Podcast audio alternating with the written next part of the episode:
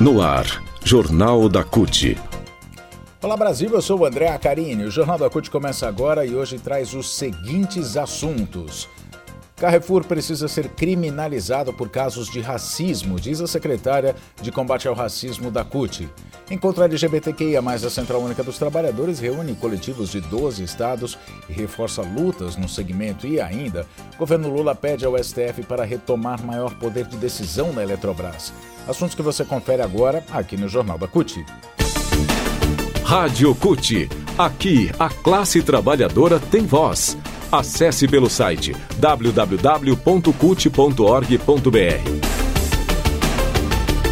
Jornal da CUT começa falando sobre um caso, mais um, no Carrefour de racismo. Um casal negro foi espancado por seguranças dentro de uma unidade do Carrefour em Salvador, na Bahia. Isso aconteceu na sexta-feira. A sessão de tortura e xingamentos foi filmada e viralizou nas redes sociais no fim de semana. A Polícia Civil vai abrir o um inquérito para apurar o caso e a suspeita é de que os próprios agressores tenham publicado o vídeo. No Carrefour, as imagens mostram o casal rendido e tomando tapas na cara. Os agressores acusam ambos de furto de leite em pó, sob intensa coação. A mulher afirma se chamar Jamile e justifica o suposto furto porque precisava levar leite para a filha. O espancador também diz, aspas, tá ligado que aqui tem polícia, né? Fecha aspas. O homem agredido identificou-se como Jeremias, que identificou-se como Jeremias, foi forçado a falar o nome da mãe e também apanha no rosto, é o que mostra o vídeo. Esse caso de violência e racismo se soma a outros dentro das lojas do Carrefour. Se a empresa não for responsabilizada criminalmente, se não for para o banco dos réus, nada vai mudar, porque vai continuar a, responsa a, responsabilizar terceiros pelos crimes. É o que entende a secretária de combate ao racismo da Nacional, a Natalina Lourenço. Ela diz que o Carrefour não aprendeu nada com as denúncias, fez uma ação pontual sem mudar a estrutura e a formação de seus prestadores de serviço, porque tem uma conivência da sua direção. Portanto, o Carrefour é coautor dessas ações, diz a Natalina. O que acontece é que esses seguranças são de empresas terceirizadas. A dirigente acredita que a violência contra o casal pobre e negro será logo esquecida pela opinião pública. Segundo ela, a punição no Brasil funciona a partir da tonalidade de pele. Ela diz que o racismo é fenótipo no Brasil. Quanto mais escuro o tom da pele, mais discriminada será a pessoa. Ela compara o caso desse casal que roubou um leite que custa algo em torno de 10 reais com o da estudante de medicina que desviou um milhão de reais de uma festa de formatura de seus colegas da Universidade de São Paulo e responde em liberdade e o dos brancos ricos, ricos e acionistas das lojas americanas, que provocaram um rombo de bilhões de reais. Nem estudante, nem esses empresários estão presos. A Natalina diz o seguinte ainda, que o racismo é extremamente perverso e orienta a conduta social dos agentes de segurança, do judiciário e das autoridades do Estado, que normalizam a brutalidade cometida contra um grupo majoritário, pobres e negros, mas que do ponto de vista político não é majoritário. Enquanto a sociedade continuar sendo seletiva, ela diz, esse tipo de situação vai se perpetuar.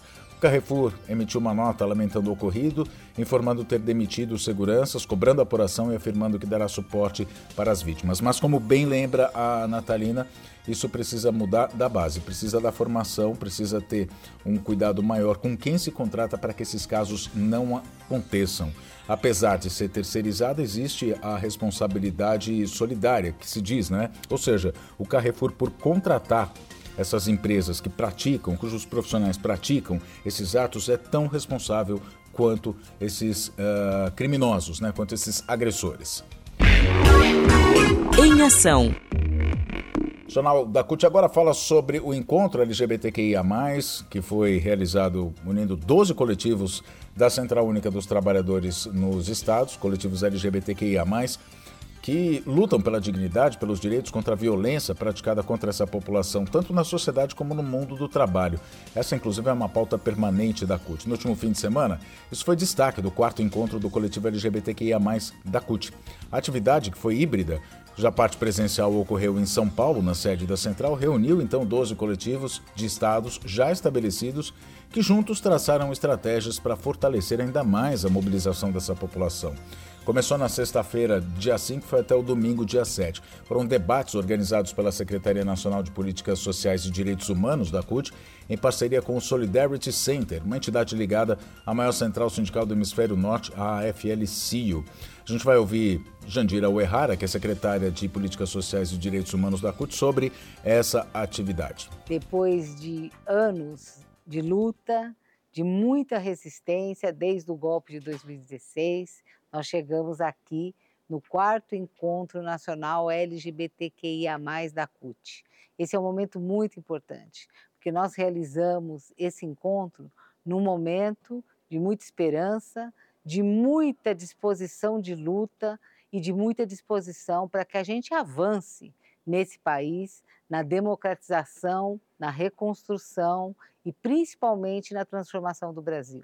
E para isso, nós precisamos respeitar a diversidade, nós precisamos vencer o discurso do ódio, nós precisamos assegurar direitos para todos os segmentos da classe trabalhadora, principalmente para aqueles e aquelas que são mais discriminados, como é o caso da população LGBTQIA+.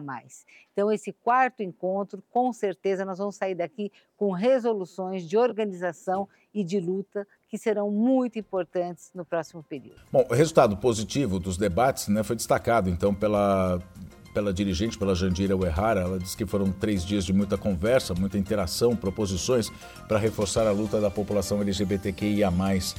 Destacou ainda que esse é um momento de esperança, né? como ela disse agora, de disposição e luta pela redemocratização do Brasil, e esse cenário é propício para que se avance nesse tema.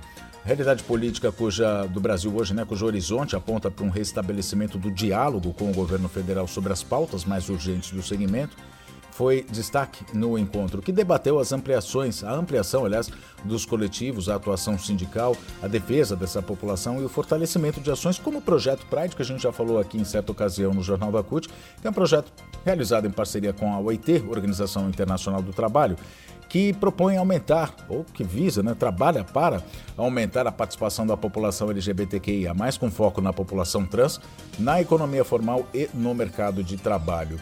O Val Siqueira, que é coordenador nacional do coletivo LGBTQIA+, da CUT, diz que o debate reviu o que já foi discutido lá atrás, no encontro anterior, no terceiro encontro, que foi realizado ainda sob um governo fascista e com muitas dificuldades. Só que a CUT é uma entidade, ele diz, de representação e importância nacional. E houve pontos em que teve avanço. Agora, o que se faz é atualizar a pauta e reforçar as lutas, ele diz.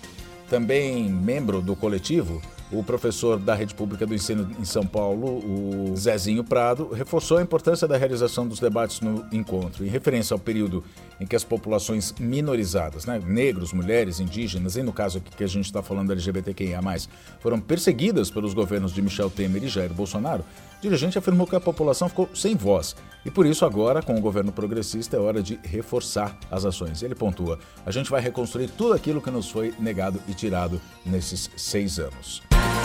Notícias. Fala sobre a Eletrobras agora, uma manobra durante o processo de privatização da Eletrobras, que foi vendida a preço abaixo do valor de mercado pelo governo de Jair Bolsonaro, de até 40 bilhões, né? Essa, essa defasagem, expõe mais uma faceta de como a venda da estatal foi direcionada para favorecer alguns grupos econômicos. É o caso dos votos a que tem direito o governo federal nas decisões da diretoria da Eletrobras. O governo tem 42,6% das ações, é o maior acionista, mas o peso dos seus votos é apenas 10%. Antes, da venda da União, detinha, a, a, antes da venda, a União tinha 72% das ações e com a capitalização deixou de ser o, assist, o acionista majoritário. Porém, nenhum acionista sozinho tem a maioria das ações. Ou seja, não tem mais de 50%, mas ainda assim a União é quem tem mais ações da Eletrobras. O que está acontecendo agora é que o governo Lula está questionando essa cláusula junto ao Supremo Tribunal Federal numa ação direta de inconstitucionalidade, uma ADI, que foi pedida pela Advocacia Geral da União na sexta-feira. A ADI também é assinada pelo presidente Lula. Para o governo, a decisão de que ninguém poderia exercer o direito de voto de acordo com o número de ações que possui deveria valer apenas para quem comprasse ações acima de 10% depois da privatização e não valesse para quem já tinha maioria antes da venda. O Ícaro Chaves, que é diretor da Associação dos Engenheiros da Eletrobras, ele diz que essa ação no Supremo é bem limitada e não questiona a privatização em si, mas a malandragem foi feita para que grupos econômicos privados pudessem ter o controle da Eletrobras. Então a ação é limitada, mas ainda assim tenta devolver ao governo o poder de ação dentro da Eletrobras. Segundo o Ícaro, o controle acionário da estatal, da ex-estatal agora, né, está dividido entre o governo, que tem maioria, os grupos BlackRock, o soberano de Singapura, né, cada um em torno de 4 a 5% das ações, fundos privados com cerca de 1,5% e o grupo 3G com apenas 0,5%. Uh, ou melhor, nem meio por cento, é 0,05% das ações. Mas este é o menor grupo. O 3G né, esse grupo que tem menores, menores ações aí, né, que tem um menor número de ações, o grupo 3G, mesmo das americanas, é quem dá as cartas no controle da empresa, já que conseguiu articular no Congresso Nacional a privatização e agora se articula com os pequenos acionistas como a XP, o número de votos necessários para aprovar suas decisões. O Ícaro Chaves diz ainda que tanto o fundo de Singapura como o BlackRock não se articulam com os pequenos acionistas como faz o 3G. Então, o Ícaro Chaves pontua que é o seguinte: é inconstitucional que o governo perca poder dentro de uma empresa em que é majoritário sem nenhuma contrapartida. Eles compraram a Eletrobras sem gastar um mínimo de dinheiro e se ela tiver prejuízos, o governo é que vai ter de pagar. E quem na verdade paga são todos os brasileiros. Assim a gente termina mais essa edição do Jornal da CUT aqui, aguardando, né? Vamos ver o que, que diz o STF a respeito dessa ação direta de inconstitucionalidade. A gente termina essa edição e se fala na próxima. Até lá!